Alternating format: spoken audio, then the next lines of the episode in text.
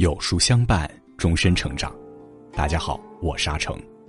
今天为您分享的文章题目是《一个人真正的资本》。如果你喜欢今天的分享，不妨在文末右下角点个再看。一个人真正的资本，不是美貌，也不是金钱，而是人品。人品是生活的通行证，在冷峻又善变的时代，人品是彼此心灵最后的依赖。子欲为事，先为人圣。喜欢一个人，始于共鸣，陷于才华，忠于人品。可见人品对一个人的重要性。好人品是一个人最宝贵的财富，它构成了人的地位和身份，它是一个人真正的最高学历，是每一个人的黄金招牌。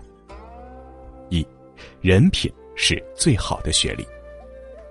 白岩松曾说：“人品是最高的学位。”德与才的统一才是真正的智慧，真正的人才。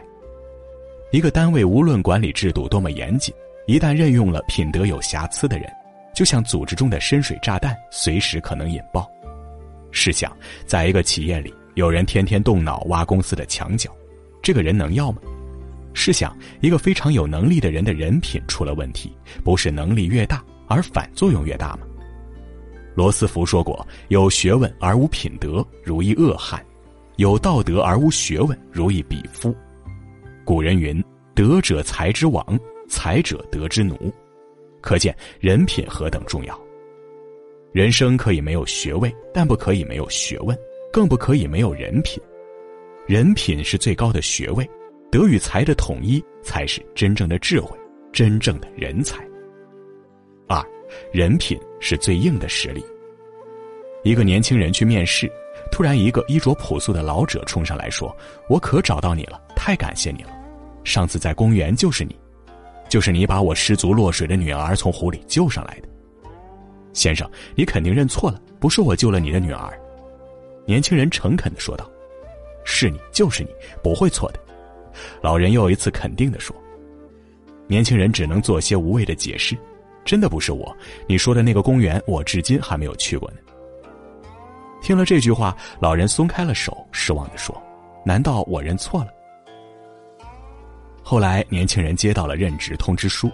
有一天，他又遇到了那个老人，关切的与他打招呼，并询问道：“你的女儿的救命恩人找到了吗？”“没有，我一直没有找到他。”老人默默的走开了。年轻人心里很沉重，对同事说起了这件事儿。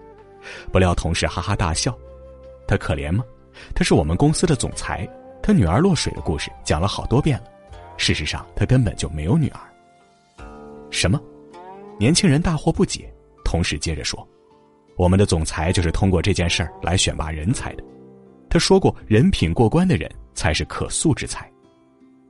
世间技巧无穷，唯有德者可以其利；世间变幻莫测，唯有人品可立一生。”当人品和学识相辅相成时，才会让一个人走得更高更远。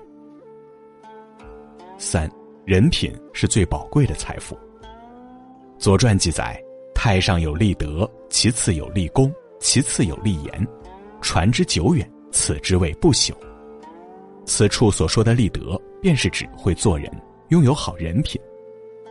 好人品是人生的桂冠和荣耀，它是一个人最宝贵的财富。它构成了人的地位和身份，它是一个人信誉方面的全部财产。做事先做人，这是自古不变的道理。如何做人，不仅体现了一个人的智慧，也体现了一个人的修养。